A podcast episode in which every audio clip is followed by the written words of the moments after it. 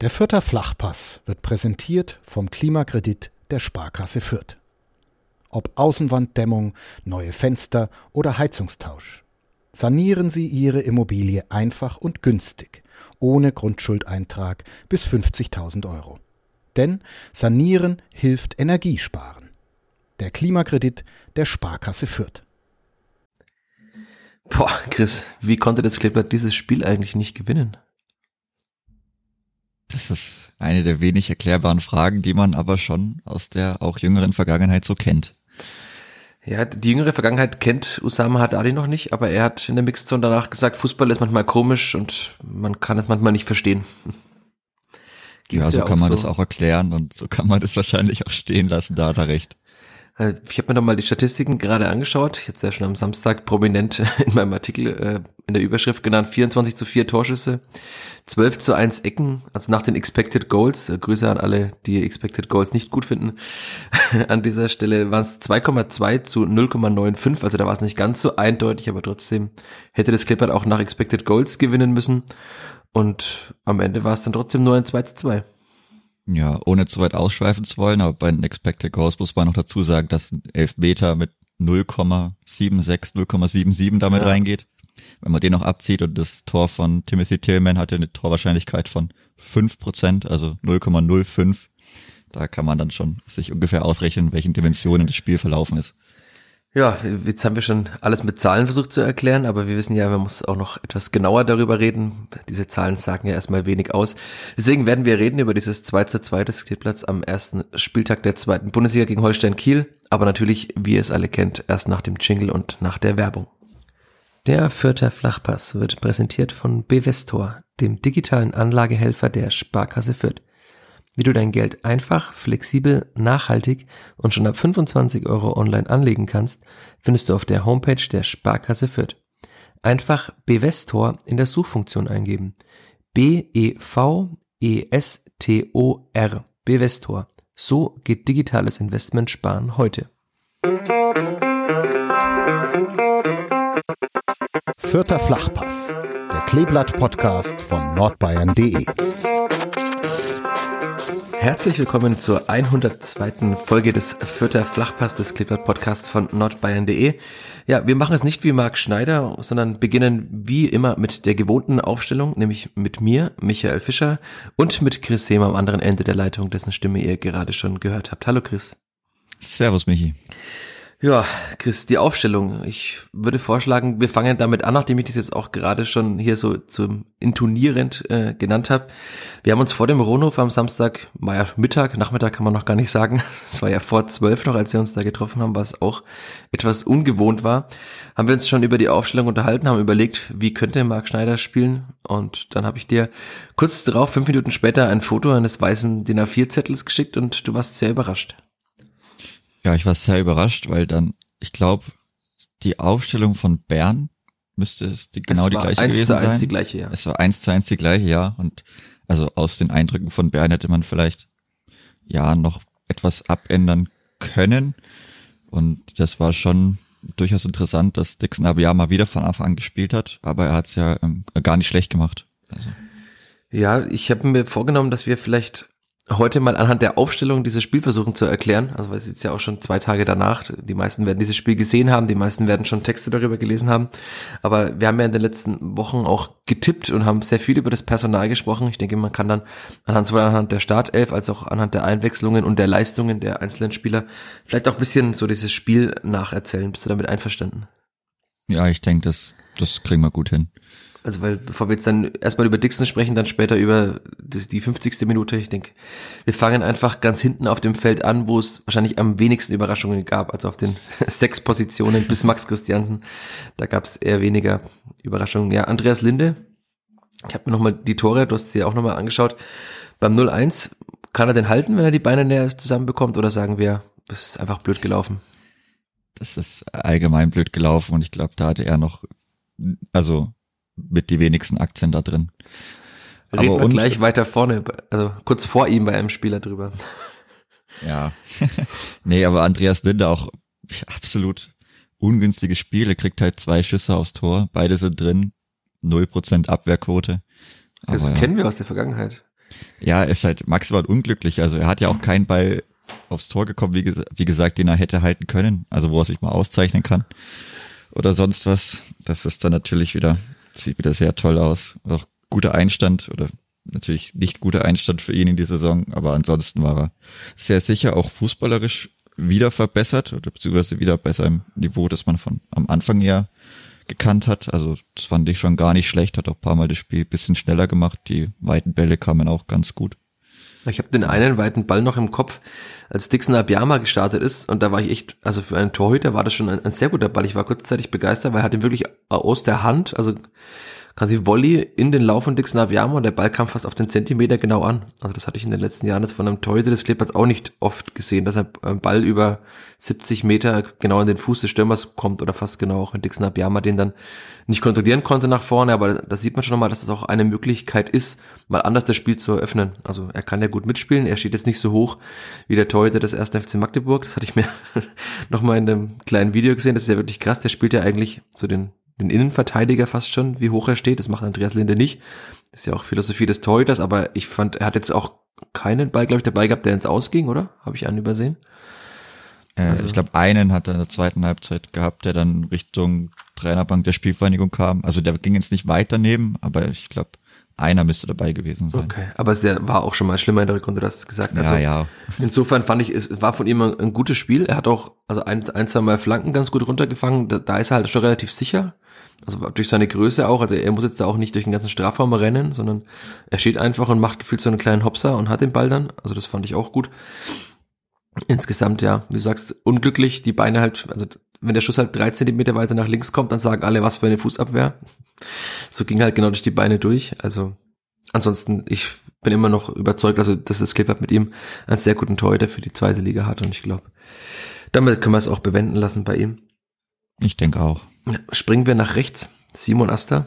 Ähm, kann man, ich, ich würde es kurz machen und sagen, hat einfach genauso gespielt wie in der Bundesliga und das ist ja schon die größte Auszeichnung für jemanden, der eigentlich nach Fürth kam als klare Nummer zwei hinter Marco Mayhöfer, der dann nach Marco Mayhöfers Verletzung ja einspringen musste, der da dann von jeder, jede Woche besser geworden ist, von Spiel zu Spiel besser geworden ist und jetzt auch in diesem Spiel wieder sehr gut war. Oder bin ich dazu euphorisch? Mm, also für sehr gut hat mir ein bisschen die Effektivität vorne dann noch gefehlt. Also er hatte natürlich, er bringt eine andere Intensität ins Spiel, was aber auch ganz okay ist, also im Vergleich zur linken Seite. Aber es kommt für mich bisschen zu wenig bei rum. Also die Hereingaben waren jetzt noch nicht top. Da ist auf jeden Fall noch Potenzial. Einmal hat er auch wieder so ein, so ein Dribbling drin gehabt. Das hat er im Testspiel nicht drin. Das hat er komischerweise im Wettbewerb immer drin. Das kann man auch aus der ersten Liga, als er sich auf einmal dann irgendwo wiedergefunden hat und sich also komplett gar nicht mehr sortieren konnte und dann einfach, ich glaube, fast hingefallen ist oder der Ball einfach so ganz komisch verloren hat. Ich glaube, der also Ball wollte anders als er. ja, so. es ist, hat mich besser an die Bundesliga-Saison erinnert. Da hat er auch zwei, so, zwei, drei Dribblings so drin gehabt, wo dann auch die Abschlüsse nicht mehr so funktioniert haben. Aber ja, ich meine, man sieht ja sein Potenzial auch in den Testspielen. Man hat es jetzt auch in der Liga schon gesehen. Aber ich glaube, da ist auch noch, ist schon noch Luft nach oben, dass er da auch mehr noch die Bälle von außen besser an den Mann bringen kann in der Mitte.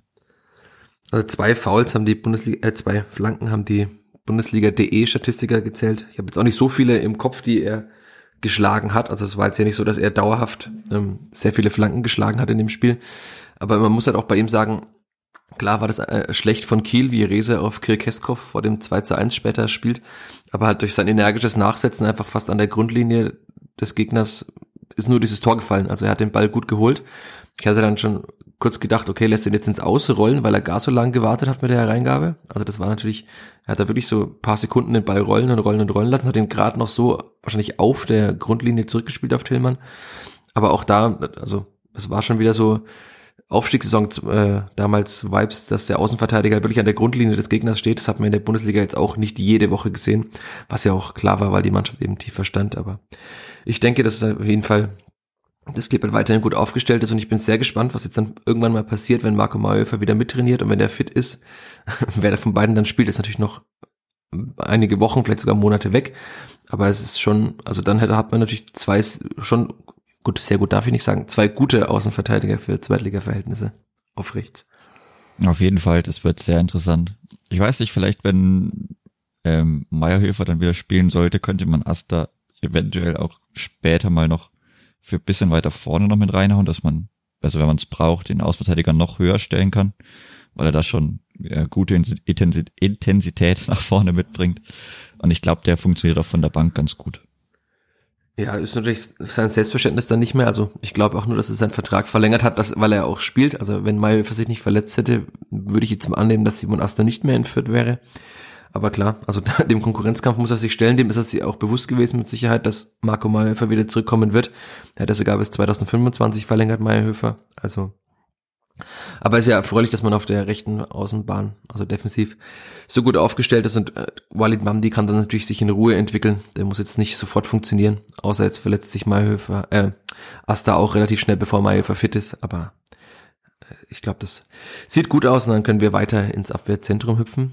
Ja, Sebastian Griesbeck irgendwie, wenn, so während des Spiels dachte ich mir, er hat eigentlich gespielt wie immer in der Bundesliga, hat auch einmal wirklich in höchster Note in der ersten Hälfte mit einer Grätsche nochmal gerettet hat dann diese eine ungünstige Situation vor dem 2 zu 2. Da können wir gleich nochmal etwas detaillierter drauf kommen. Aber irgendwie hat mich der Schein getrügt im Stadion. Also ich habe dann seine Statistiken angeschaut, auch bei unterschiedlichen Anbietern.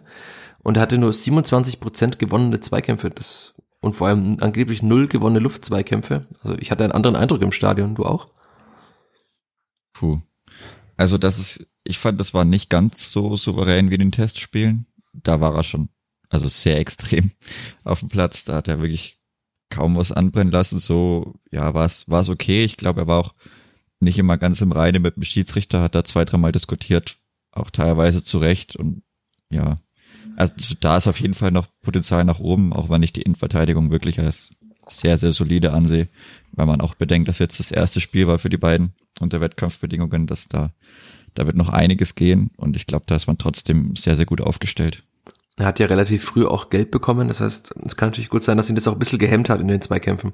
Also er ist ja jemand, der dann doch teilweise sehr aggressiv zu Werke geht, der auch mal klammert, der wirklich sehr nah am Gegner ist. Und natürlich, wenn man das Wissen hat, wenn ich jetzt nochmal blöd den Gegner erwische, ich bekomme Gelb, fliege ich vom Platz. Das hemmt natürlich einen Innenverteidiger nochmal mehr als einen Stürmer, das ist auch klar. Und aber ich fand trotzdem, also für Zweitliga-Verhältnisse dafür, dass er eigentlich gelernter Sechster ja immer noch ist, wo ihn mancher, warum auch immer noch sieht. Aber dafür war es trotzdem ein gutes Spiel. Und ja, dieses Foul oder dieses Laufduell vor dem 2 zu 2 war natürlich etwas unglücklich. Ich glaube, er hat den Ball tatsächlich einfach unterschätzt, wie er kam. Also dieser, dieser Flugball da aus dem Halbfeld. Und dann hat er das Laufduell einfach gegen Pichler verloren und es ist jetzt nicht so, dass äh, Sebastian Griesbeck jede Woche ein Laufduell verliert. Also da muss er schon mit schlechteren Vorzeichen gestartet sein, um dieses Laufduell so zu verlieren, wie er es verliert. Und ich habe es auch, also im Stadion sah es so aus, als ob er Linde irgendwie etwas aufgefordert hätte, herauszukommen aus dem Tor. Ich hatte in der PK auch im offiziellen Teil der PK nachgefragt, aber da wollte sich Marc Schneider jetzt auch nicht festlegen, weil es auch natürlich erst kurz nach dem Spiel war. Aber also entweder er wollte die Schulter etwas von sich schieben, weil ich, ich sehe ja. schon, dass er, dass er da schuld ist in dem Laufduell. Warum sollte Linde da rauskommen, wenn der Innenverteidiger kurz vorm Tor im Laufduell mit dem Stürmer ist? Also das war jetzt ja nicht so, dass der Ball ins freie Feld kam, sondern er kam also drei Meter gefühlt hinter die beiden Spieler. Also das sah dann, wahrscheinlich war es dann tatsächlich so, dass er so im ersten Moment reflexhaft sagte, warum kommst du nicht raus? Also noch dazu ist Linde ja ein Torhüter, der jetzt nicht wie Burchert ständig rausgesprintet kommt. Ja, also das ist auch schon eher so, da hat er da gemerkt, er hat's Laufduell verloren, er rutscht da so ein bisschen weg oder er verliert die Balance irgendwie, kommt nicht mal richtig mit und dann denkt er sich halt, okay, warum kommst du mir nicht entgegen? Ja. Aber ich sehe da auch eigentlich kein, also ganz eher nicht, dass der Torwart da rauskommen sollte. Vor allem wäre das Risiko einfach zu hoch, dass dann wirklich was ganz Wildes passiert. Und so war es dann, ja, eher das Ding von Griesbeck. Ja, dann würde ich sagen, wir springen noch mal eins weiter. Usama Haddadi, du hast gerade schon das Pärchen so angesprochen, zum ersten Mal jetzt auch unter Wettkampfbedingungen, ja auch in den letzten Wochen in den Testspielen schon so zusammengespielt meistens, vor allem in den letzten Testspielen, wenn es ernst wurde. Da muss ich noch an dieses Spiel in Padu gegen, äh, in Feucht gegen FK Pardubice, Bice, wie auch immer man sie ausspricht, denken, wo wirklich die Abstimmung zwischen beiden überhaupt nicht geklappt hat, wo auch Marc Schneider nach dem Spiel nicht gerade glücklich war, wie das lief so in der Innenverteidigung. Ich habe ihn noch darauf angesprochen, ob das womöglich eine Sprachbarriere zwischen Griesbeck und Haddadi sei. Das sagt, davon will er nichts hören. Das sind zwei erfahrene Spieler. Die müssen sich, ob jetzt auf Deutsch, Englisch, wie auch immer, verständigen können. Sie müssen jetzt ja auch keine tiefgründige Unterhaltung führen, sondern sich eben einfach nur Kommandos geben. Und da hat er ja auch dann nach dem Spiel gesagt, er findet, dass die Entwicklung auch in, de, in der Abwehr gut ist, in der Innenverteidigung gut ist. Also wenn man jetzt so sieht, Pardubice, dann die beiden Testspiele danach noch, gegen äh, Ingolstadt und in Bern und jetzt dieses Spiel, also ich finde, da ist das Klippert schon gut aufgestellt. Was dahinter ist, äh, ist noch offen. Also es dürfte natürlich jetzt wirklich keiner verletzen, bis mal ein weiterer Innenverteidiger noch dazukommt. Aber ich denke so für die nächsten Wochen, es wird jetzt ja auch nicht so sein, also frühestens in äh, fünf Wochen kann einer der beiden gelb gesperrt sein. Sebastian Griesbeck. Nehme ich jetzt aber auch nicht an, weil er ist ja auch kein Spieler, der jedes Spiel gelb bekommt normalerweise. Also schon sehr, sehr gut. Und auch Haddad, ich habe gerade nochmal seine Statistiken angeschaut, er hat 10,7 äh, Kilometer. Grüße an Flo Zenger, der ja, der sagt, die Laufstatistik ist nicht äh, relevant, aber ich finde, man hat schon bei Haddadi gemerkt, der teilweise sehr, sehr weit vorgedribbelt ist. Also es hatte schon ein bisschen sowas von Mergi Maffrey. Einmal sogar irgendwie so kurz vorm 16er sogar. Also er ist wirklich, das hatte Marc Schneider ja auch gesagt, er will, dass die Verteidiger, wenn sie den Raum vor sich haben, diesen auch attackieren, also in diesen Raum reinstoßen mit dem Ball am Fuß. Und das hat er einige Male wirklich oft gemacht. Da muss natürlich auch weitere Wege gehen, aber ich finde eine super Verpflichtung. Und er hat jetzt auch nicht, er hat, er hat alle diejenigen Lügen gestraft, die gesagt haben, so ein Außenverteidiger kann nicht Innenverteidiger spielen, sondern das war sehr, sehr gut, fand ich. Ja, also mit seinen Anlagen, er ist ja auch groß genug. Zweikämpfe finde ich ihn auch gut, also das Timing macht er schon auch nicht schlecht und man hat auch gemerkt, dass er dann der Part ist, der den Spielaufbau übernimmt, der dann die Pässe schlägt, egal ob kurz oder auch mal weit, die kommen auch wirklich nicht verkehrt, also da hat er auch einen guten linken Fuß und das wird man noch sehr viel mehr sehen. Aber ja, also ich fand es auch cool, dass er sich da das auch umgesetzt hat, dass er sich getraut hat, so weit vorzudribbeln. Und ich weiß, ich glaube, das war in der ersten Halbzeit, wo er wirklich sehr, sehr weit in die gegnerische Hälfte eingedrungen ist. Und ja. ich meine, wenn man das gut absichert, kann man das auch gerne mal machen, weil man da dann einfach mit einer, ja, über, daraus eine Überzahl generiert, mit der man so vielleicht nicht unbedingt rechnet oder mit der nicht jeder Gegner dann rechnet und so die, die Technik hat er dann da auch die Bälle gut zu verteilen.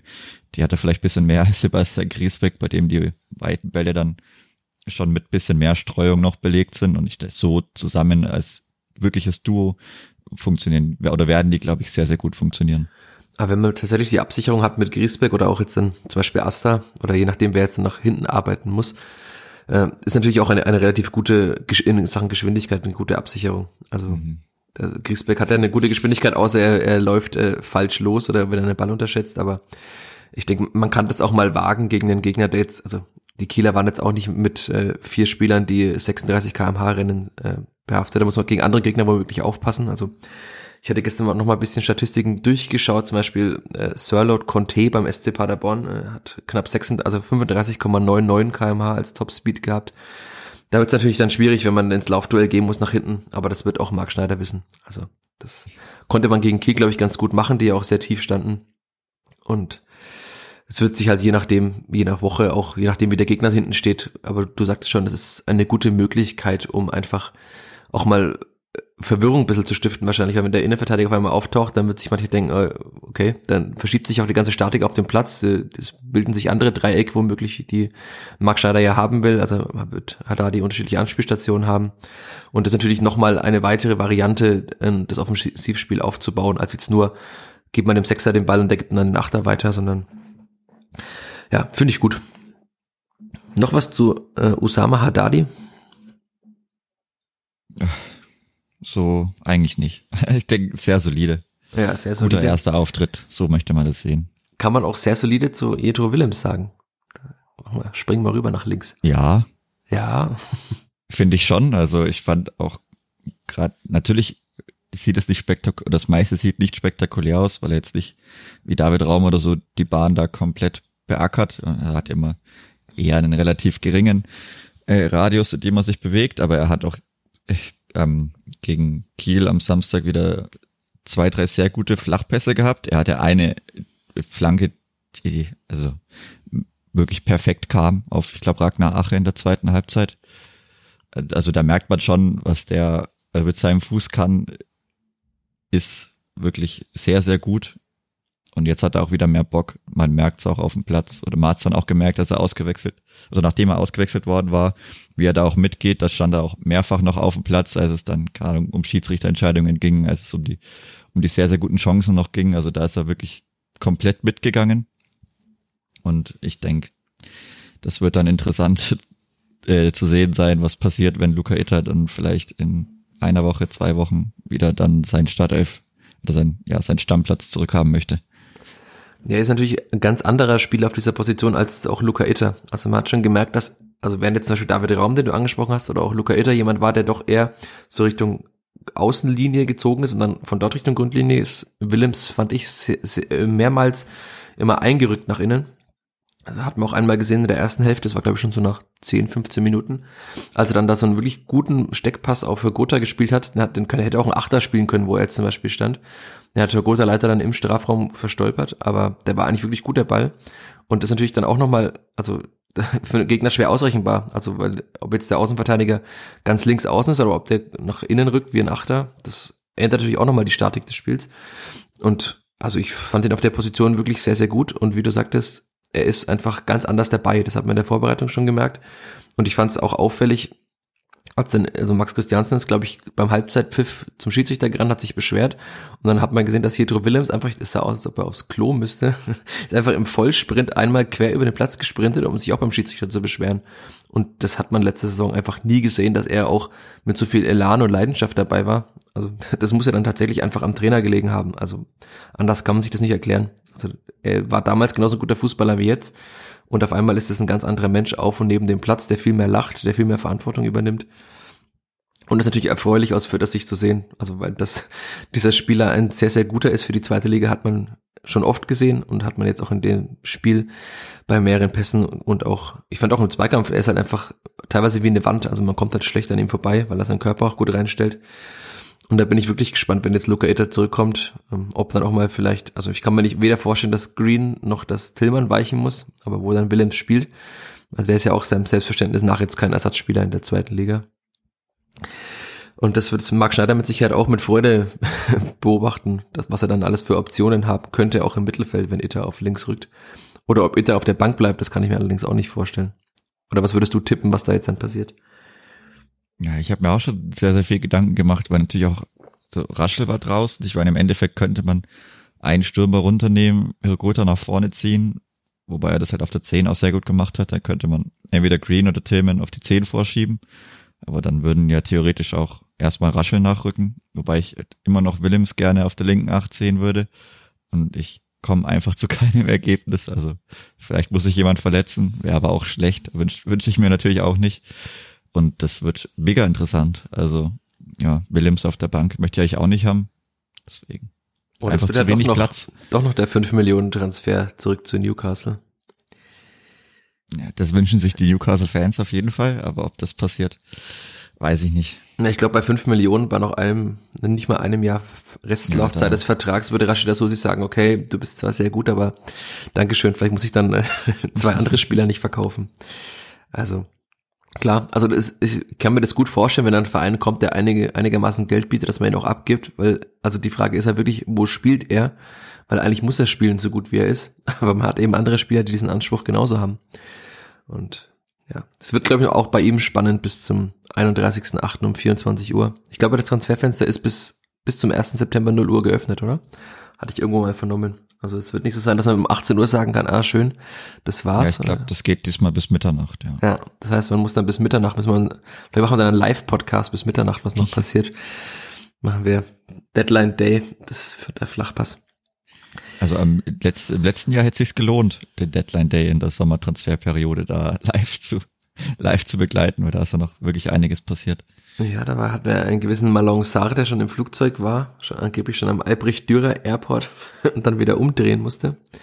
Aber sonst hätten wir niemals Nick Fury in Fürth gesehen. Also da ist tatsächlich, tatsächlich einiges passiert. Ich hoffe mal, das wird nicht ganz so spannend, vor allem nicht in Sachen Branimir Gotha, aber auf den kommen wir ja gleich noch. Ja, äh, Max Christiansen hat auf der 6 gespielt. Natürlich jetzt auch wenig überraschend nach den Eindrücken der, aus der Bundesliga und auch nach den Eindrücken der Vorbereitung. Irgendwie war, fand ich, war er in der Bundesliga besser als in der zweiten Liga oder bin ich da jetzt zu kritisch mit ihm? Ja, also weiß ich, große Fehler hat er, glaube ich, nicht gehabt. Wie immer, eigentlich. Also wie immer solide. Ich glaube, das ist erst die Definition eines soliden Spielers. Weil er eigentlich nie viel falsch macht. Er hat auch zwei, dreimal mit dem Schiedsrichter gehadert. Wobei es auch teilweise unnötig war. Also erinnere mich da an eine Situation, ich glaube, das war in der ersten Halbzeit, vor dem Gästeblock, also einen Elfmeter haben wollte. Hm. Glaube ich, ich glaube, das war er.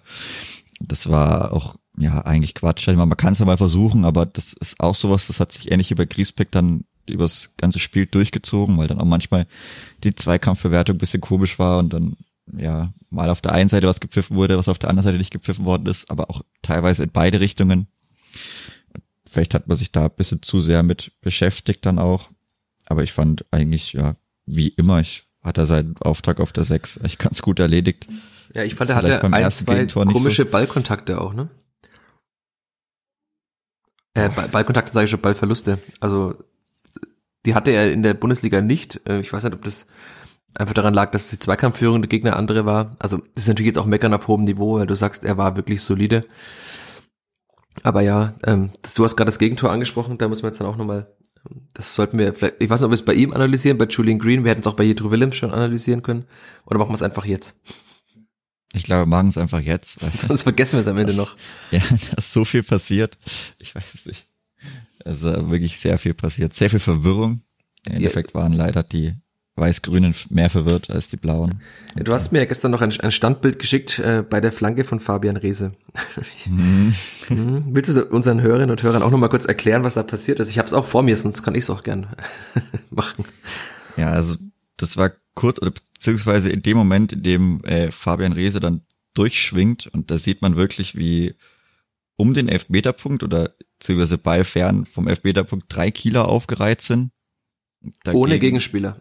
Ohne Gegenspieler, ja. Der nächste Gegenspieler ist Green, der fast zwei Meter weg steht vom Elfmeterpunkt, würde ich sagen. Und dann war hinten noch Jetro Willems, der aber auch seinen Gegenspieler schon hat. Also der kann schwierig woanders hin in dem Moment. Und dann im Endeffekt kurzzeitig sieht es auch, sieht's auch so aus, als wäre dann Willems fast eins gegen vier. Und da, die konnten sich da mehr oder weniger fast raussuchen, wer dann abschließt oder wo der Ball hinkommt. Ja, komisch war auch, äh, dass tatsächlich Griesbeck und Haddadi einen Spieler decken. also äh, Griesbeck wahrscheinlich eher den Raum verteidigt, aber er steht, da stehen einfach Griesbeck und Haddadi bei einem Kieler. Das ist, glaube ich, sogar Vandenberg sieht das aus. Komisch, dass der da steht, aber ähm, und dann Asta und Tillmann schieben nach außen auf Rese, können die Flanke aber auch nicht verhindern. Und weil wir jetzt eben Max Christiansen angesprochen haben, damit sich die Hörerinnen und Hörer wundern, der steht als Sechster eben an der 16er Linie, aber halt, naja, fünf Meter weg wahrscheinlich von den ganzen Kielern. Und das, ähm, Julian Green steht auch so im Nichts, also ganz komisch, dieses Gegentor. Das hatte ich auch in der PK nach dem Spiel angesprochen. Gefühlt war, am Anfang lief alles gut im, im, Spiel und dann nach dieser komischen Trinkpause bei 22 Grad, was ich immer noch nicht verstehe, warum man das machen muss, weil es war sehr angenehm, eigentlich fast bestes Fußballwetter. Ähm, dann eine Trinkpause zu machen und danach war so ein Buch im Spiel und das war nicht das erste Mal beim Gegentor, dass da irgendwie gar nichts gestimmt hat beim Kleeblatt. Also auch im Mittelfeld waren große Räume, die Zuordnung hat nicht mehr gepasst. Ich weiß nicht, ob die Kieler in irgendeiner Form umgestellt haben, da hätte man das Spiel wahrscheinlich nochmal genauer analysieren müssen, aber das war wirklich komisch, so in diesen, ich glaube nach 22 Minuten war das die Trinkpause, 23 Minuten und fünf Minuten später ist ja das Gegentor auch gefallen dann. Ganz, ganz komisch. Und danach war das ja auch wieder besser. Also das, da war noch mal eine Situation mit Louis Holtby, der an der Grundlinie durch war und in, in, Strafraum gespielt hat. Und der Ball ist so Kleeblatt Bundesliga-Saison mäßig einmal durchgerollt. Aber ansonsten war der Zugriff ja immer da. Aber in diesen zehn Minuten so nach der Trinkpause bis zur Pause, irgendwie hat da wenig gestimmt und ich kann es mir auch immer noch nicht erklären, woran das lag. Und dieses Gegentor ist natürlich dann der beste Beweis. Also, dass halt irgendwie gar keiner sein Gegenspieler richtig hat, außer Jetro Willems, den man natürlich bei ganz einfache Betrachtung sagen müsste, ja, warum steht der nicht beim abschließenden Spieler? Aber man sieht ja in der Entstehung, dass er seinen Gegenspieler hat. Also die Schuld trifft irgendwie alle außer Willems, auch wenn der ja. blöd aussieht in der Situation. Aber klar, also sowohl Haddadi steht irgendwie, warum auch immer, weiter zu, zu weit vorne, finde ich. Green deckt nicht, Christiansen steht zu weit weg. Also das war ich, sagen wir mal, ein Kollektivfehler. Das war jetzt nicht ein individueller Fehler, sondern ein Fehler des Kollektivs. Und das wird Marc Schneider natürlich auch dementsprechend aufarbeiten. Kann natürlich sein, dass Christiansen da noch stand, weil da vorher ein Schuss geblockt wurde, dass er da beim blockenden Spieler noch war. Aber ja, blöd gelaufen, sagen wir es mal so. Natürlich bitter, dass dann auch dieser erste Schuss aufs Tor, also das war ja wirklich in der Bundesliga so das Problem, dass dieser erste Schuss aufs Tor dann tatsächlich wieder drin war. Und der einzige. Ja, der einzige aufs Tor, genau. Also der erste wurde ja, ja noch geblockt und dann.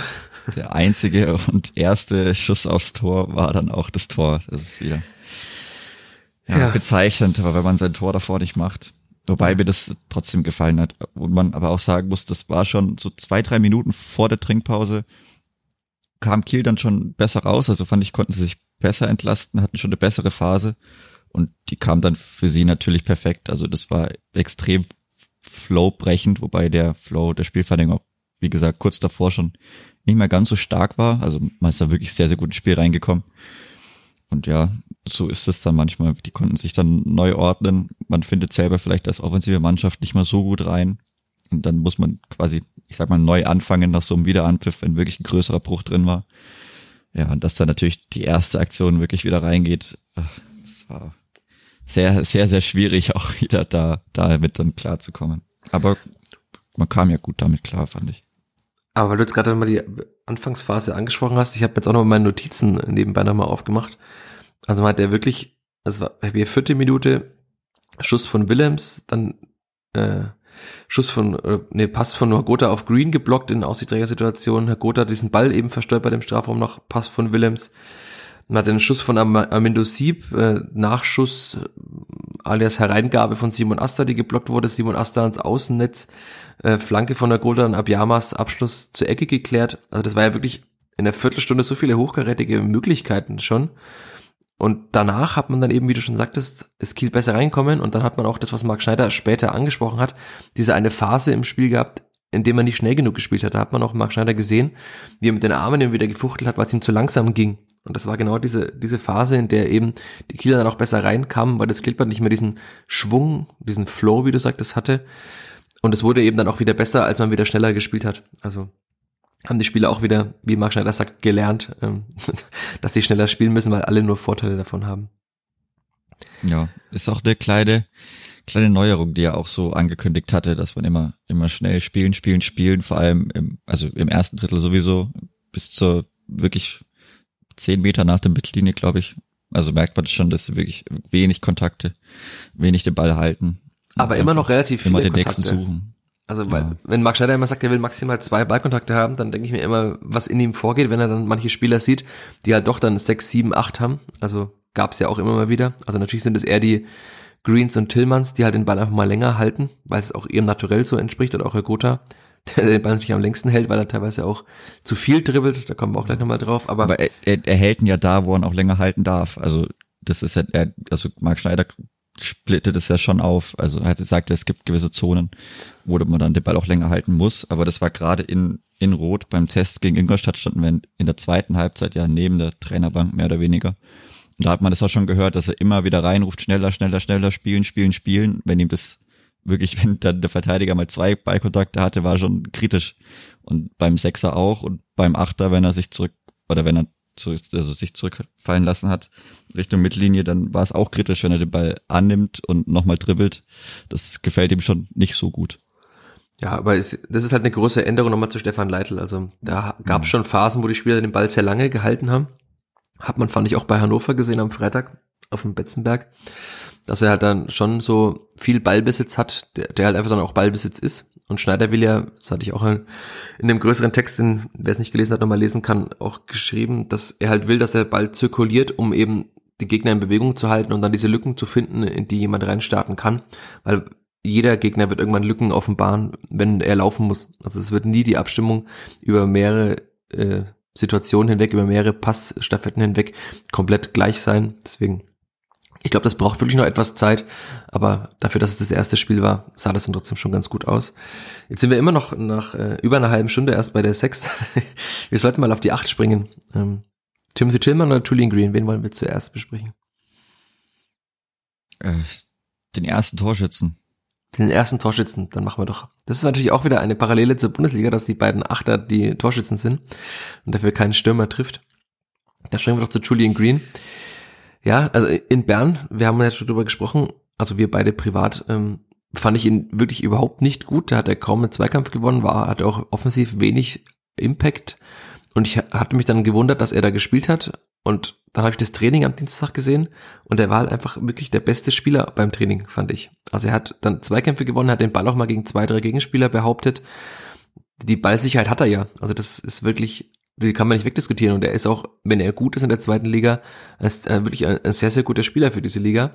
Und dann auch beim Abschlusstraining am Dienstag danach hat er jeden Ball in den Winkel gehauen. Ich, also ich habe nicht mitgezählt, sonst wurde auch die Kollegen hatten es, also seine Kollegen hatten jetzt auch keinen Sieger gekürt, aber dem Empfinden nach hätte war er wahrscheinlich der Sieger beim Abschlusstraining aller Offensivspieler, weil er jeden Ball getroffen hat. Und dann habe ich mir gedacht, okay, ich verstehe, warum Marc Schneider ihn immer wieder aufstellt, weil wenn man nach Trainingsleistungen geht, war er einfach auch besser als Raschle in diesem Training. Ich habe jetzt nur ein Training gesehen, es ist ja auch nicht möglich, jedes zu sehen, sowohl zeitlich als auch in Sachen Geheimtraining und so, aber also Julian Green macht Werbung für sich im Training und wenn er jetzt so spielt wie gegen äh, Kiel, dann kann ich auch verstehen, dass er spielt. Und wenn man dann natürlich nach 65 Minuten lang, oder? Ich glaube 65 waren es, wechseln kann und bringt dann Tobi Raschel rein, da hat man natürlich keinerlei Qualitätsabfall. Im Gegenteil, man hat sogar einen Spieler, der das noch ein bisschen anders interpretiert, der nochmal mit mehr so kurzen Bewegungen den Gegner auch teilweise verwirren kann. Also, ja, Julian Green fand ich gutes Spiel, hat sich gut positioniert am Elfmeterpunkt bei dem Tor. Hat hinterher auch gesagt, ja, die berühmte Boxbesetzung hat Marc Schneider ja auch schon angemahnt, äh, muss, muss besser werden. Er hat gesagt, wenn man halt als Achter auch da steht, dann fallen einem die Bälle öfter mal vor die Füße und dann kann man die Tore auch machen. Und wenn er in der Saison wieder acht, neun Tore macht als Achter, dann glaube ich, kann jeder damit gut leben und es wird halt einfach jede Woche wieder die Frage sein, ob jetzt Green oder äh, Raschel spielt, aber derzeit würde ich jetzt auch davon ausgehen, dass auch gegen den ersten FC Nürnberg Julian Green anfangen wird noch dazu, weil er ja die Derby-Erfahrung hat und jetzt ja. mittlerweile der Spieler ist, der am längsten beim Clippert ist, nämlich schon in seiner sechsten Saison. Ja, ich glaube, das wird auch ein sehr großes Argument sein, also unabhängig von der Spielleistung, dass man Julian Green eigentlich bringen muss, weil er fast der Einzige ist, der so Erfahrungen in diesem Spiel schon gesammelt hat und auch auswärts schon ähm, gewonnen hat und auch im sehr speziellen Spiel da schon gewonnen hat und das alles miterlebt hat. Aber ja, also wie gesagt, in Bern war es wirklich gar nichts. Und wenn man dann, ja, aber wie du sagst, im Training sieht, dass er es kann, dann hofft natürlich der Trainer auch jedes Mal, dass er es am Wochenende auch zeigt. Also das ist das berühmte Potenzial, was die Spieler dann immer haben, was manche vielleicht dann im Wettkampf auch nicht abrufen können ich erinnere mich da immer wieder an Maximilian Sauer, der auch im Training wirklich viele Flanken gebracht hat, das gut gemacht hat und dann im Wettkampf in der Liga, ich glaube, keine einzige Flanke jemals an den Mann gebracht hat. Das ist schon teilweise immer sehr extrem zu sehen. Aber ich denke auch, also wenn er so weitermacht, dann wird er auch schwierig, also da kann man ihn auch schwierig verdrängen. Ja, noch etwas schwieriger verdrängen kann man äh, Timothy Tillmann. Also mhm. ist immer wieder witzig, wenn man so ein bisschen querliest und auch wenn Leute ihre Aufstellung tippen und dann gab es tatsächlich, tatsächlich Leute vor diesem Spiel, die Tillmann nicht aufgestellt haben. Und ich, ich war mir hundertprozentig sicher, dass er nach den Eindrücken der Vorbereitung und auch nach dem, wie Marc Schneider über ihn spricht, nämlich sehr, sehr positiv, dass er gesetzt ist auf dieser Acht. Und er hat ja jetzt in dem Spiel auch gezeigt, warum er gesetzt ist und äh, in Klammern auch gezeigt, warum er sich selbst in der Bundesliga vielleicht sieht. Also weil ich fand, es war für mich einer einer der besten Fütter in dem Spiel. Ähm, er hat 22 Zweikämpfe gewonnen, mit Abstand die meisten auf dem Feld. Er hat wahrscheinlich auch mit Abstand die meisten geführt. Also diese Metamorphose des äh, Schönspielers, ähm, Feingeistes zu einem wirklich zweikampfstarken Achter, der ja letzte Saison auch Sechser gespielt hat. Das ist schon sehr, sehr beachtlich. Hat Timothy Tillman ja, als ich in der vergangenen Saison mit ihm gesprochen habe, auch etwas süffisant angemerkt, dass ihm das wahrscheinlich die wenigsten zugetraut hätten, diese Rolle jetzt auch zu spielen das muss man natürlich auch äh, Stefan Neidl loben, der ihn auch dazu gebracht hat, dass er dieser Spieler ist. Also der hat ihn ja immer wieder gepusht, hat ihn dann auch zurückgezogen, teilweise äh, in, in diesem Tannenbaum damals auf eine Sechserposition, wo er auch in viele Zweikämpfe gehen musste. Und wenn natürlich jetzt viele Zweikämpfe führt, viele Ballgewinne hat, im Mittelfeld stark präsent ist, wirklich immer wieder beteiligt ist an den Offensivaktionen und dann auch noch mit seinem schwachen Fuß so ein Tor schießt, also dann ist er einfach nicht wegzudenken aus der Startelf und ich hoffe auch nicht wegzudenken aus Fürth. Ähm, vielleicht muss der Rashid sich nochmal etwas mehr Geld in die Hand nehmen, um ihn zu überzeugen, in Fürth zu bleiben, wenn es denn nur am Geld liegt. Ja, also gerade wenn man über Dreh- und Angelpunkte im Fürther Spiel sprechen möchte, dann kommt man an Timothy Tillman und dann auch Branimir Gotha, kommt man nicht vorbei. Also das sind wirklich fußballerische Lebensversicherungen. Man hat gesehen, also Tillman auch wirklich überall zu finden auf dem Platz. Auch dann ja, ich finde auch, ne, zeigt jetzt auch eine höhere Aggressivität. Also das gefällt mir eigentlich auch ganz gut.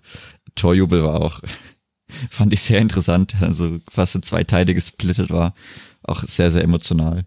Wie war denn der Torjubel? Ich habe ihn nur einmal gesehen, dass er die Arme ausgebreitet hat. Ja, der war vor allem sehr lang, fand ich. Also, okay. Es hört sich vielleicht komisch an, aber da hat er sich extra nochmal noch mal dann so zurückgedreht und nochmal Richtung Nordtribüne sehr, sehr also sehr, sehr euphorisch gejubelt, sehr, sehr energisch auch.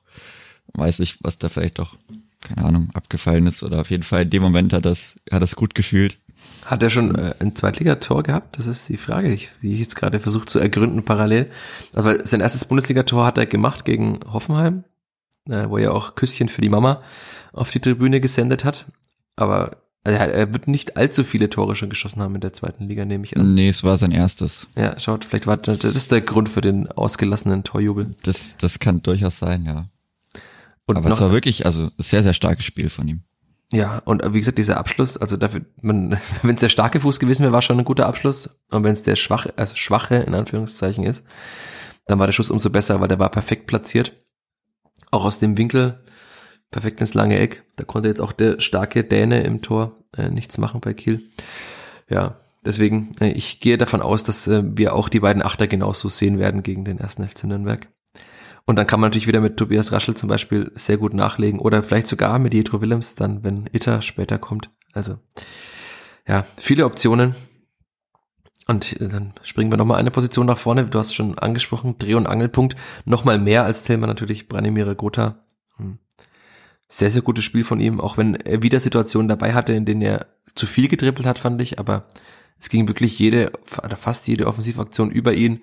Er war überall als Zehner teilweise wirklich mal an der Mittellinie, mal hat er, wie Sebastian Ernst im Aufstiegsjahr eigentlich beim gegnerischen Abstoß so als, als Zehner zwischen die beiden Angreifer nach vorne geschoben, um zu pressen. Also diese Position liegt ihm schon, finde ich, weil er halt einfach noch mehr machen kann, was er will. Also er, blöd gesagt, aber er hat einfach die Freiheiten, alles zu tun, um das Offensivspiel anzukurbeln. Liegt ihm schon die Position. Ich finde aber, dass er auch vorne gut aufgehoben wäre und Dutzjak dahinter. Da kommen wir auch gleich nochmal vielleicht dazu. Du hattest auch schon mir geschickt, also die most, es war der most pressed Player in den DFL-Statistiken bei diesem Spiel. 42 Aktionen war es, also 42 Situationen, in denen er vom Gegner unter Druck gesetzt wurde. Es gab genau einen Spieler an diesem Spieltag, der genauso viel unter Druck gesetzt wurde. Das war Ludovic Reis vom HSV. Und ansonsten waren tatsächlich alle Spieler, wenn man so ein bisschen vergleicht, im 30er-Bereich maximal. Also auch sogar Louis Schaub bei Hannover, wo man jetzt denkt, Lautern hat sehr aggressiv gespielt, aber der hatte nur 31 solche intensiven Duelle. Auch äh, bei Paderborn, das war auch spannend, äh, war der beste Spieler, äh, mit dem der am meisten unter Druck gesetzte Spieler Robert Leipertz mit nur 20. Also das, das zeigt schon, wie, wie oft er den Ball hat, wie wichtig er für dieses Offensivspiel ist. Und ähm, also die, wie er da diese mehreren Kieler hat aussteigen lassen vor dem 1 äh, 1, war schon krass. Also mit welcher Leichtigkeit er einfach mit einem guten Laufweg den Ball sich durch diese drei durchlegt war natürlich nicht sonderlich gut verteidigt, aber ja, also wir hatten ihn ja schon mal zu Branimir Gotha, ähm, zum größten Spieler aller Zeiten hier in Fürth äh, gekrönt. Ähm, ich finde, in dem Spiel hat man mal wieder gesehen, warum. Ja, also schon mit Abstand der beste Spieler der Mannschaft, weil es vorne ging wirklich alles oder fast jede gefährliche Situation läuft immer irgendwo über ihn. Und auch die Dribblings Natürlich, wenn er einmal, zweimal zu weit dribbelt, das nehme ich aber gerne in Kauf, weil er auch drei, vier Mal wirklich an zwei Leuten, an drei Leuten vorbeikommt. Dann ist es manchmal auch einfach so. Was ich bisschen schade finde an dieser Zehnerposition ist, dass er nicht so ganz so häufig dann zum Abschluss kommt. Ich meine, er hatte dann so zwei geschlänzte Bälle, glaube ich, noch. Die, die waren noch echt nicht gut, ja. Ja, die er nicht gut, also er ich auf Platz hatte, die er auch besser legen kann. Also die hat er auch schon mal ins, ins Toreck gelegt. Also weiß ich nicht, das, die waren wirklich nicht so gut abgeschlossen. Aber dass halt auch weiter dann im Strafraum noch zum Abschluss kommt, das fehlt dann natürlich ein bisschen auf dieser Position. Oder gerade auch, wenn er dann immer die einleitende oder passgebende ähm, Station ist, dann ist es natürlich schwierig, da selber zum Abschluss zu kommen. Aber so wirklich ein überragendes Spiel. Und auch wenn er zwei, dreimal bei der Dribblings dann hängen bleibt, das nehme ich gerne in Kauf. Ich finde es immer erstaunlich, also bei diesen Abschlüssen, die kommen, das kam wirklich zwei so zentral, dass der Torhüter sich gar nicht bewegen musste. Also er hat ja wirklich die Technik, das hat man ja schon oft genug gesehen. Jetzt auch äh, die Situation im Kopf, wie er gegen Sandhausen im Aufstiegsjahr den Ball in den Winkel haut. Also er hat diese Technik ja auch den Ball oder bei Union das Tor zum Beispiel. Er kann ja einfach aus dem Stand den Ball überall im Tor unterbringen und dass sie dann auch unbedingt teilweise so schwach kamen, hat mich schon ein bisschen verwundert. Die kam ja auch nicht, also weder kam sie platziert, noch kam sie sonderlich hart.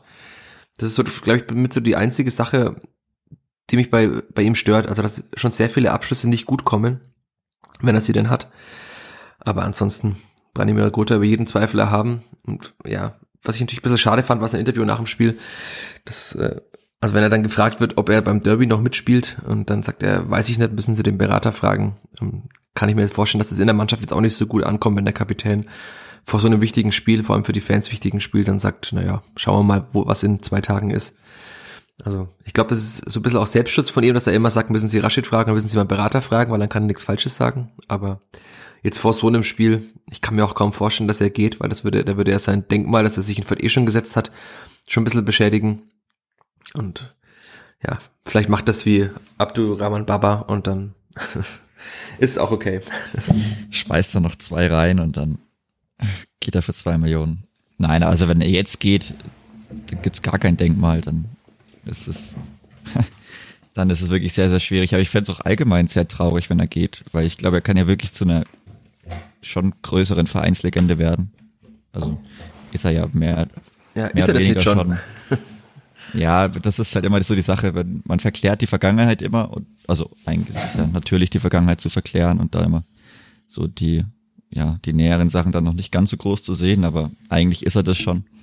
Und wenn er jetzt seinen Vertrag noch erfüllen würde oder da auch wirklich bei der Spielvereinigung bleibt, Kapitän bleibt, so vorangeht mit der Leistung, also da kann man wenig Argumente gegen ihn finden, warum er nicht einer der größten sein soll. Aber dieses, dieses Hin und Her seit wirklich Monaten, seit Wochen, das geht einfach nicht. Also in Ja, dieser Situation, April sich befindet, Ja. ja. als Kapitän kann ich das nicht machen. Also ich weiß nicht, da muss mal irgendwie eine klare Kommunikation her.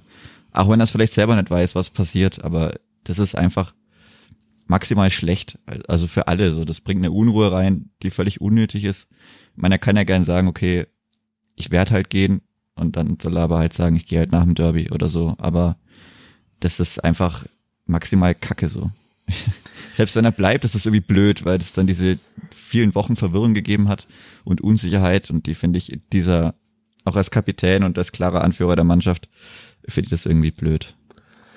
Ja, das Problem ist tatsächlich, also ich habe mir vorgenommen, einfach nicht mehr danach zu fragen. Also weil die Aussage ist immer die gleiche, wenn es ein Angebot gibt, das für alle Seiten passt, geht er. Da gibt's ja nie einen neuen Stand. Aber wenn natürlich, also jetzt auch, das war ja ein Interview von Sky, das eben auch im Pressekonferenzraum live übertragen wurde, kurz vor der PK. Und dann ist es natürlich einfach ein Thema. Also wenn halt der beste Spieler der Mannschaft und Kapitän eine Woche vor dem Derby sagt, schauen wir mal, dann ist es einfach auch ein Thema, auch wenn es alle nervt und auch wenn es Rashida Susi sehr genervt hat, das hat man auch mitbekommen. Aber trotzdem, also er stiftet, wie du sagst, immer wieder Unruhe damit, weil jeder, jeder will, dass er bleibt in Fürth. Also das ist, er sagt, er es könnten, die Fans würden es verstehen, wenn er geht.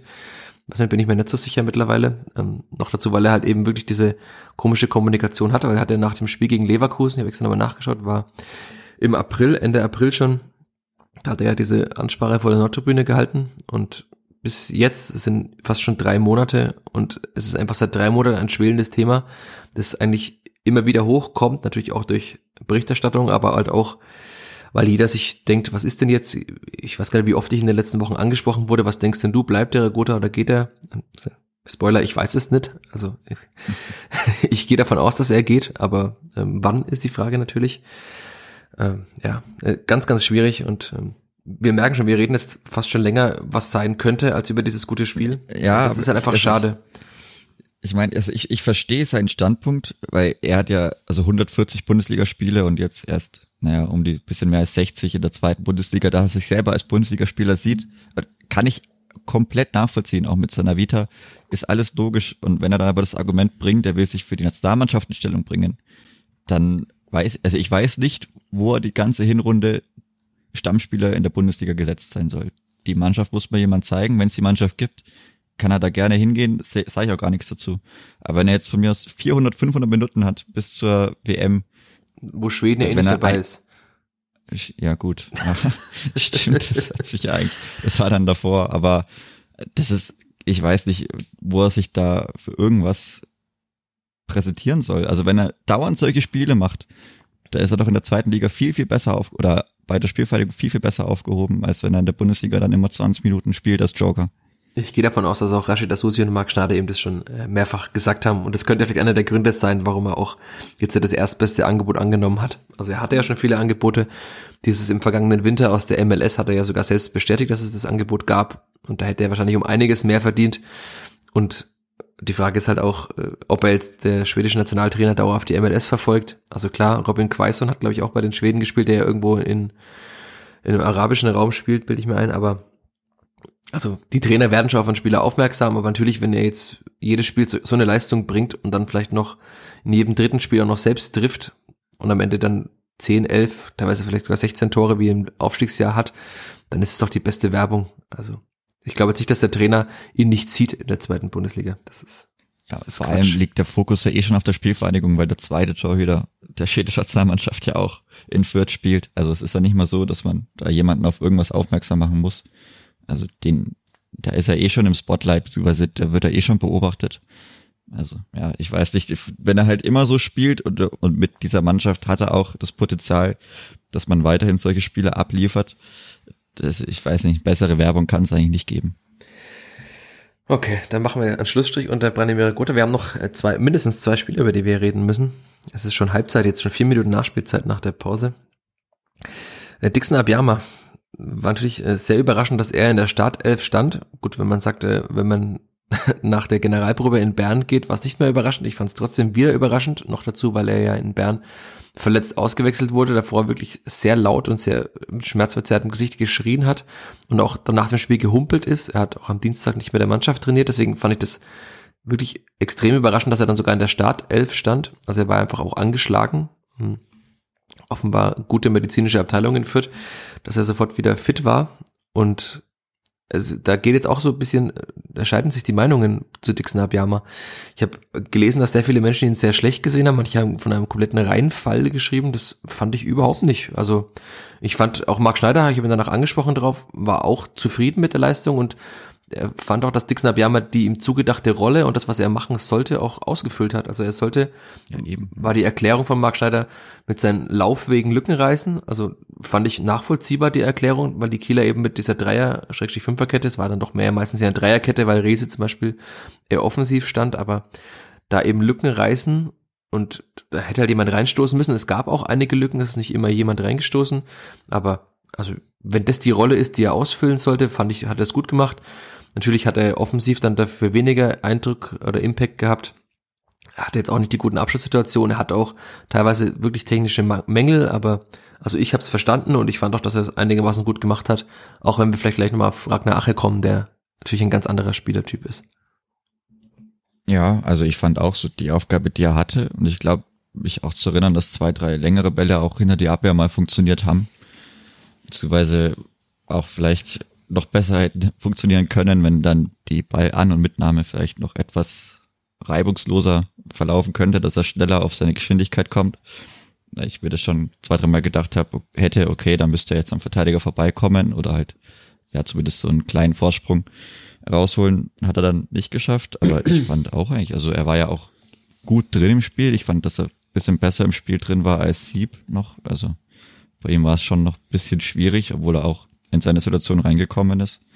Und ich denke, mit dem Stürmerpaar kann man auch in dem Spiel schon ja, zufrieden sein, auch wenn es kein Tor gab. Ja, dann, äh, Amino Sieb hast du gerade schon angesprochen. Machen wir es vielleicht etwas kürzer.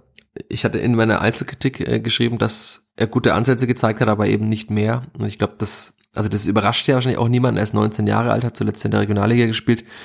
Ähm, vielleicht hat er mancher auch etwas schon zu viel Hoffnung gehabt, weil er gegen Pardubice dieses wirklich schöne Tor gemacht hat. Aber also die, die Spieler muss man einfach Zeit geben. Er ist Jahrgang 2003, er ist 19 Jahre alt. Und dass der jetzt bei einem Bundesliga-Absteiger nicht sofort die prägende Rolle in der Offensive einnimmt, noch dazu, wenn halt einfach ein Gotha auf dem Platz steht, das ist, ist doch ganz normal. Mich hat es auch überrascht, dass er von Anfang an gespielt hat. Und ich, wenn wir jetzt dann springen auf die Ersatzbank, auf die Einwechslungen, ähm, da hat Ragnar Ache natürlich allein mit seiner Wucht und physisch nochmal eine ganz andere, äh, ganz andere Rolle gespielt, oder? Ja, auf jeden Fall. Also nachdem Ache reinkam, hat er, hat er mit seinem ersten Ballkontakt fast schon ins Tor gemacht. Da, wo er den am 16er annimmt und abschließt und ich glaube rechts daneben setzt. Aber sehr überhastet abgeschlossen. Das war ja eine Vorteilssituation. Es hätte eigentlich Freistoß geben müssen. Da kam der Ball zu Ache und er hat dann wirklich fast schon so, also wenn er jetzt ins, er wollte wahrscheinlich ins lange Eck schlänzen, aber irgendwie ganz komisch, so bisschen wie Willems manchmal, wenn er passt, so Tippkick-mäßig aus dem Stand. Ähm, war ein seltsamer Abschluss. Insgesamt hatte ja Ragnar Ache in äh, 35 Minuten fünf Abschlüsse. Ähm, war noch eigentlich alle relativ gut. Also die Abschlüsse aus guten Positionen. Und da muss man halt sagen, also sein, sein Einfluss aufs Spiel war sehr, sehr gut. Er hat ja gleich das erste Kopfballduell gewonnen, hat danach auch viele Kopfballduelle gewonnen. Also das ist nochmal natürlich ganz anders, wenn du ihn dann in den Strafraum stellen kannst, dann kannst du auch flanken. Also das hatte ich auch mit Marc Schneider kurz besprochen, weil in der ersten Halbzeit wurde relativ viel geflankt, fand ich, was unsinnig ist, wenn halt alle Stürmer maximal 1,80 groß sind.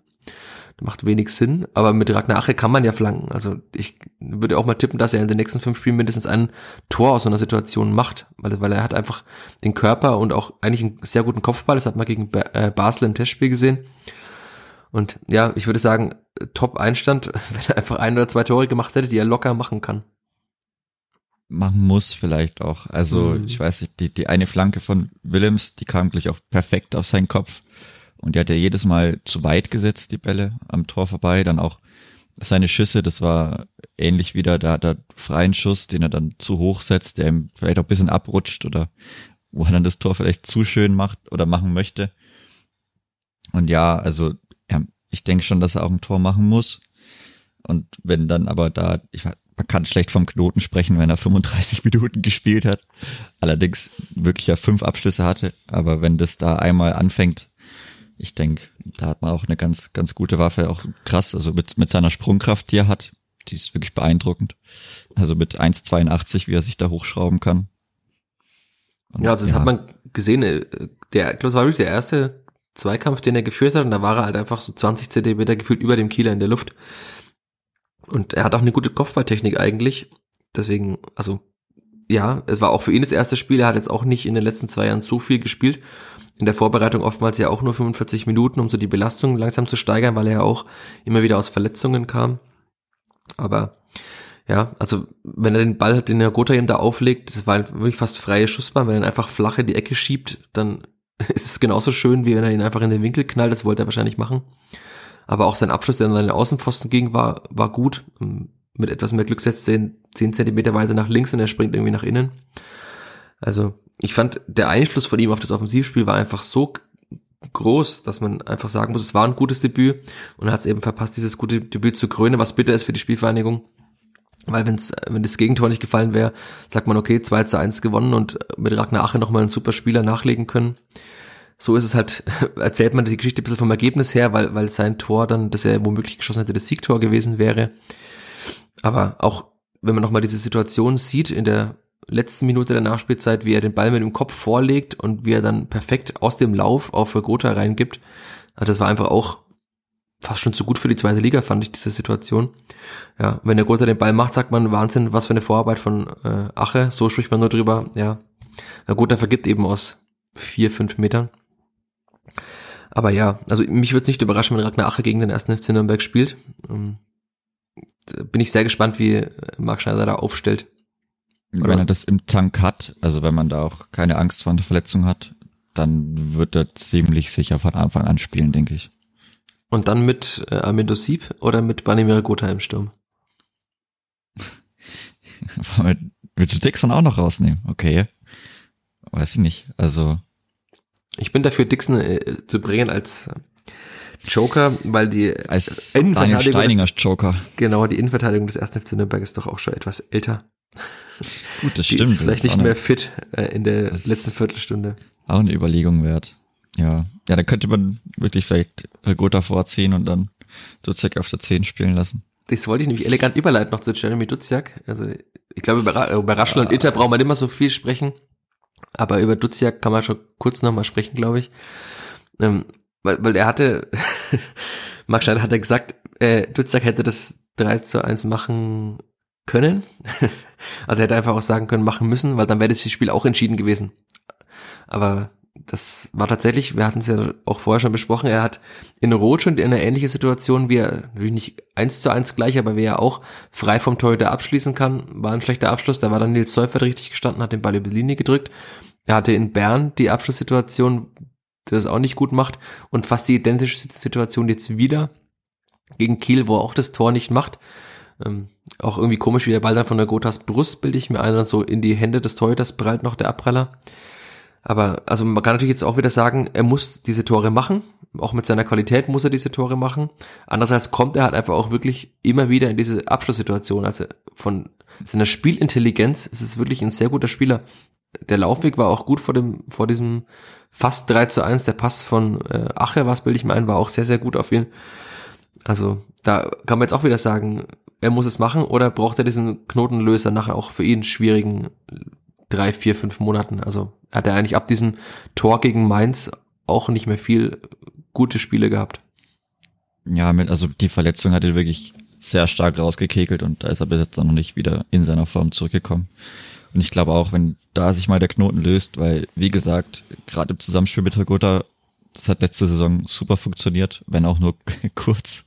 Aber also die Laufwege, die beide haben, die Technik, die beide haben, die sich dann gegenseitig die Bälle vorlegen können, das wird schon extrem gut. Weil ich meine, natürlich raubt, raubt Duziak einem momentan den letzten Nerv, wenn er jedes Mal diese gleichen oder fast identischen Bälle vergibt, obwohl man denken muss, okay, den kann er locker schlänzen, weil er wirklich sein linker Fuß ist dafür fast schon, ja, zu gut eigentlich, dass er den so schlecht jedes Mal vergibt. Und, aber ich denke, das, das wird schon. Also seine Laufwege sind immer noch sehr gut. Er muss dann halt die letzte, die Situation dann noch klarer zu Ende spielen. Und das hat er ja auch locker drin. Und da wird er ganz bestimmt auch wieder hinkommen, wenn er sich jetzt nicht wieder verletzt. Aber ich habe es ja leider schon deswegen gesagt, weil es äh, mein Aufstellungstipp vor der Saison war und ich mir nicht äh, nachsagen lassen will, dass ich wieder alles falsch getippt habe vor einer Saison. Deswegen er muss äh, Duziak spielen und eigentlich muss auch Raschel noch spielen. Aber da bin ich bei Duziak etwas euphorischer, dass er spielen wird, als dass Tobi Raschel gegen den 1. FC Nürnberg spielt. Aber das ist natürlich, also wenn man ein Mittelfeld hat, Tillmann, Green, Duziak unter Gotha und Ache im Sturm, also sowohl das Mittelfeld als auch dann der Übergang zum Angriff, das ist schon für Zweitliga-Verhältnisse sehr, sehr gut. Wenn sich die Spieler dann noch belohnen für, mit ihren Toren, dann kann das äh, sehr, sehr gut werden. Marc Schneider hat ja auch gesagt, also sich 24 Chancen zu erspielen, ist erstmal sehr, sehr gut. Und der Rest, hat er gesagt, wird kommen. Das ist ja auch so eine Parallele zur Saison 2020, 2021, wo man sich anfangs auch etwas schwer getan hat mit dem Tore schießen, hat dann eigentlich fast jede Woche drei gemacht. Und dann, wenn man drei Tore in der zweiten Liga schießt, gewinnt man meistens, würde ich jetzt mal tippen, außer vielleicht in ein, zwei Spielen. Ja. Machen wir dann einen Schlussstrich unter dieses Spiel. Oder hast du noch was, was du sagen willst? Zumindest zum Spielerischen erstmal. Nein, ich denke, das ist schon ein spielerisch sehr guter Auftakt gewesen. Und wenn man das immer so aufs Parkett bringt, von dem ich auch eigentlich relativ sehr überzeugt bin, dass man, dass das schon das ist, was die Mannschaft kann. Und die Mannschaft kann, glaube ich, auch noch ein bisschen mehr. Dann wird man, das wird man dann schon sehen, wenn man dann die Sample Size bisschen erhöht, Spiel um Spiel um Spiel hat. Da wird man schon sehen, wo man dann rauskommen kann. Du wolltest noch über eine Zahl sprechen, hast du mir vor dem Podcast gesagt. 87568.756 ist die Zahl, über die du sprechen willst. Ja, über die, über die Zuschauerzahl, die mich doch negativ überrascht hat. Also auch wenn ich damit gerechnet habe, dass natürlich aus Kiel bei 700 Kilometern nicht so viele Leute mitkommen. Wobei die aber eigentlich, also die haben schon ganz gut mitgemacht. Ich fand für das, was da auch, war, war es okay. Okay war, ja. Also das, die haben schon ihr Ding ganz gut vertreten. Ich meine, da ist dann schon klar, dass da ein paar Leute fehlen, aber dass es dann 8700 Zuschauer werden, Zuschauer und Zuschauerinnen. Noch dazu, Ach. weil ich glaube, dass das nicht 8700 im Stadion waren. Also man hat ja schon 6000 Dauerkarten verkauft und es sah schon, also vor allem im Süden und so, sehr, sehr leer aus. Also die Nordtribüne mhm. war, fand ich relativ voll, außer so in den Außenbereichen. Man sieht ja immer im Block 2, links unten hat man teilweise immer ein bisschen Lücken. Wahrscheinlich ist es auch die Sicht, also man schaut halt von der Eckfahne. Da ist die Sicht natürlich aus Block 3 oder aus Block 12, wo man im Block 12 wegen der Fahnen vielleicht nicht so viel sieht. Aber natürlich in der Hintertorsperspektive besser, aber es war schon sehr leer, fand ich. Also so, so 20 Minuten vor Anpfiff, das war echt krass zu sehen. Also das sah halt mhm. aus wie bei einem Vorbereitungsspiel. Also der Vierter an das sich stimmt. kommt ja eh schon immer sehr, sehr spät, aber ja, sehr bitter. Also noch dazu, weil man halt dann, also alle, die nicht da waren, können sich ärgern, weil sie ein sehr gutes Spiel verpasst haben. Am Sonntagmittag im äh, Doppelpass auf Sport 1 hat Martin Quast, der Sport 1 Kommentator ist, gesagt, es gibt so viel Rumpelfußball in der zweiten Bundesliga. Wer guten Fußball sehen will, sollte nach Fürth ins Stadion gehen oder sollte sich Fürther Spiele anschauen.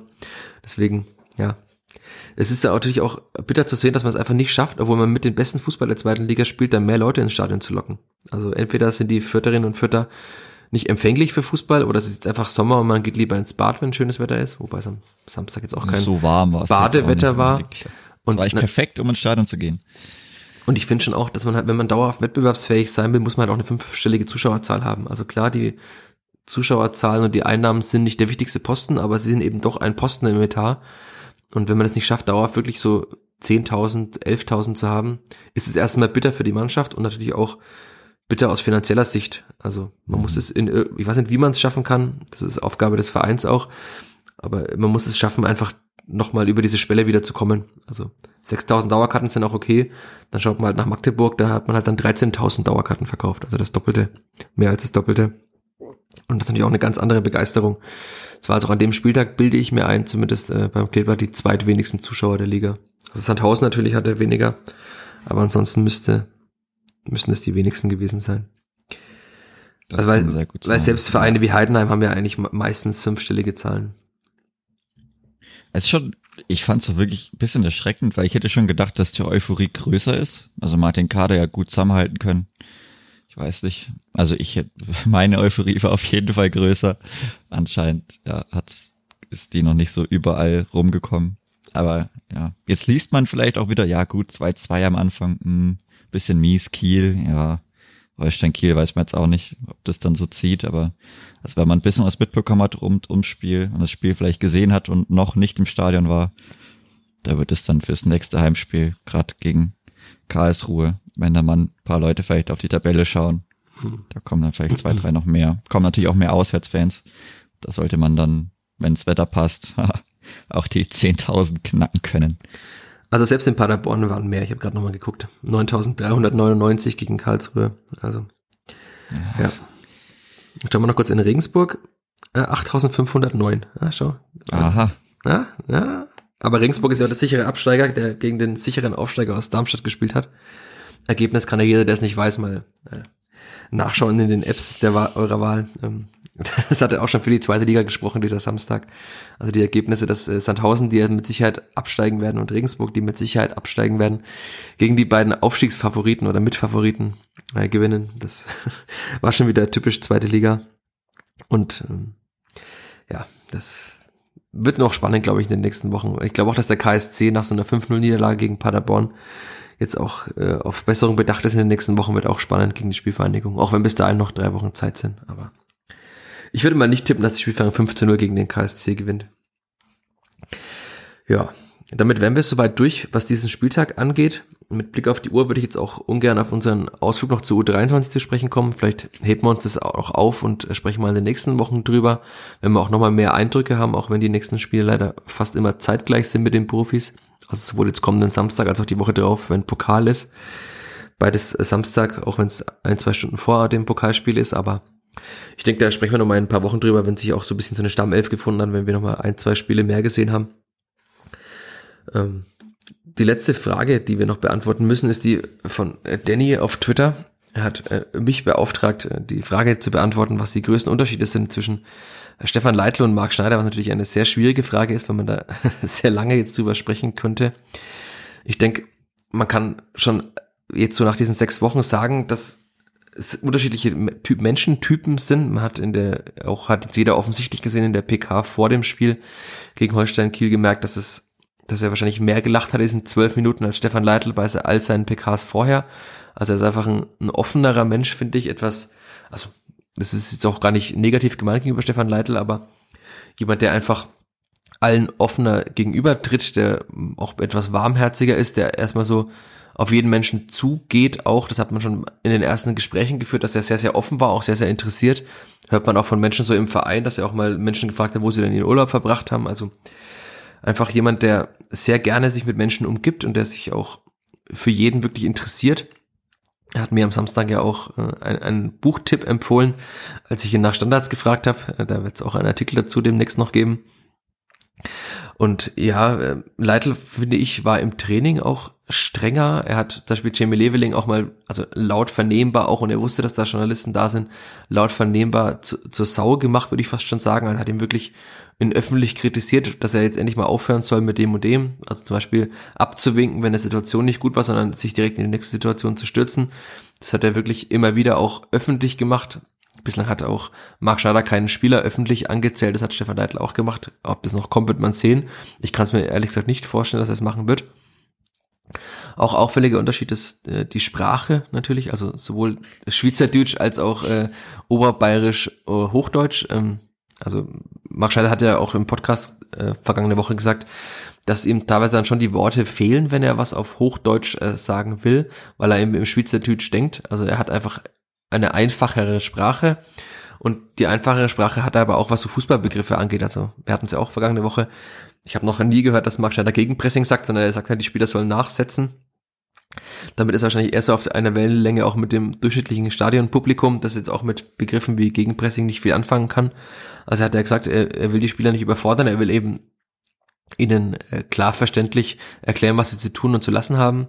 Auch im Trainerstab, auch äh, Rainer Wiedmeier und äh, äh, Thomas Kleine, sage ich schon, Stefan Kleine Heißmann, sind jetzt auch äh, keine, die so in, in so Fußball-Nerd-Phrasen sprechen, sondern sehr einfach sprechen. Ähm, Stefan Kleine Heißmann hat auch zu mir gesagt, es ist einfacher zu einem Spieler zu sagen, pass mal auf, du stell, stell dich einfach zwei Meter weiter links, als ihm sagen, zu sagen, dann ist, bist du fürs Gegenpressing vielleicht besser aufgestellt, sondern einfach, die Spieler sind ja auch eben nicht alles so bewandert und haben zig Taktik-Lehrgänge besucht und haben den Trainerschein gemacht, sondern man muss ihnen einfach erklären, was sie zu machen haben und dann kommt eben was Gutes dabei raus und dass das, äh, das Trainerteam gut gemacht hat in den letzten Wochen, hat man ja gegen Kiel gesehen. Ja, ansonsten, äh, er will natürlich schneller spielen, das hatten wir vorhin schon angeschnitten. Er will um einiges noch schneller spielen, als es jetzt gegen Kiel auch war. Er war da immer wieder unzufrieden mit einigen Situationen.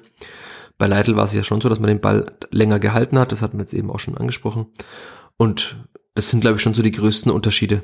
Also sind beides, das klingt jetzt ein bisschen so, als ob ich Marc Schneider da bevorzugen würde, aber ich fand auch die Zusammenarbeit mit Stefan Leitl sehr, sehr angenehm. Ich habe wirklich von ihm sehr, sehr viel auch gelernt, wenn ich mit ihm über Fußball und über Taktik gesprochen habe. Und das ist ja auch schön. Also es gibt ja Trainer, die da etwas verschlossener sind gegenüber Medien, aber beide Trainer haben sich immer Zeit genommen, wenn man etwas nicht versteht, versuchen es beide zu erklären. Also Stefan Leitl nochmal mehr so aus dieser auch Taktik-Nerd-Brille, vielleicht auch Nerd klingt immer negativ, ich finde es ja gut, aber der hat wirklich mir sehr viel erklärt, was er auch auf dem Platz sehen wollte. Das fand ich sehr, sehr erhellend. Aber auch Marc Schneider ist jemand, den man da immer wieder fragen kann, dass sich sehr viel Zeit nimmt.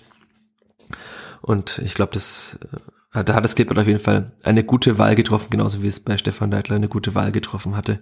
Auch wenn Stefan Leitl sein Denkmal in Fürth ja dann doch etwas sehr stark befleckt hat, wenn man so sich umhört und liest und durch seinen Abgang, aber also menschlich und auch in Sachen taktische, taktischem Wissen und in dem, wie er die Mannschaft vorangebracht hat, war Stefan Deitl auch ein, ein sehr starker Trainer.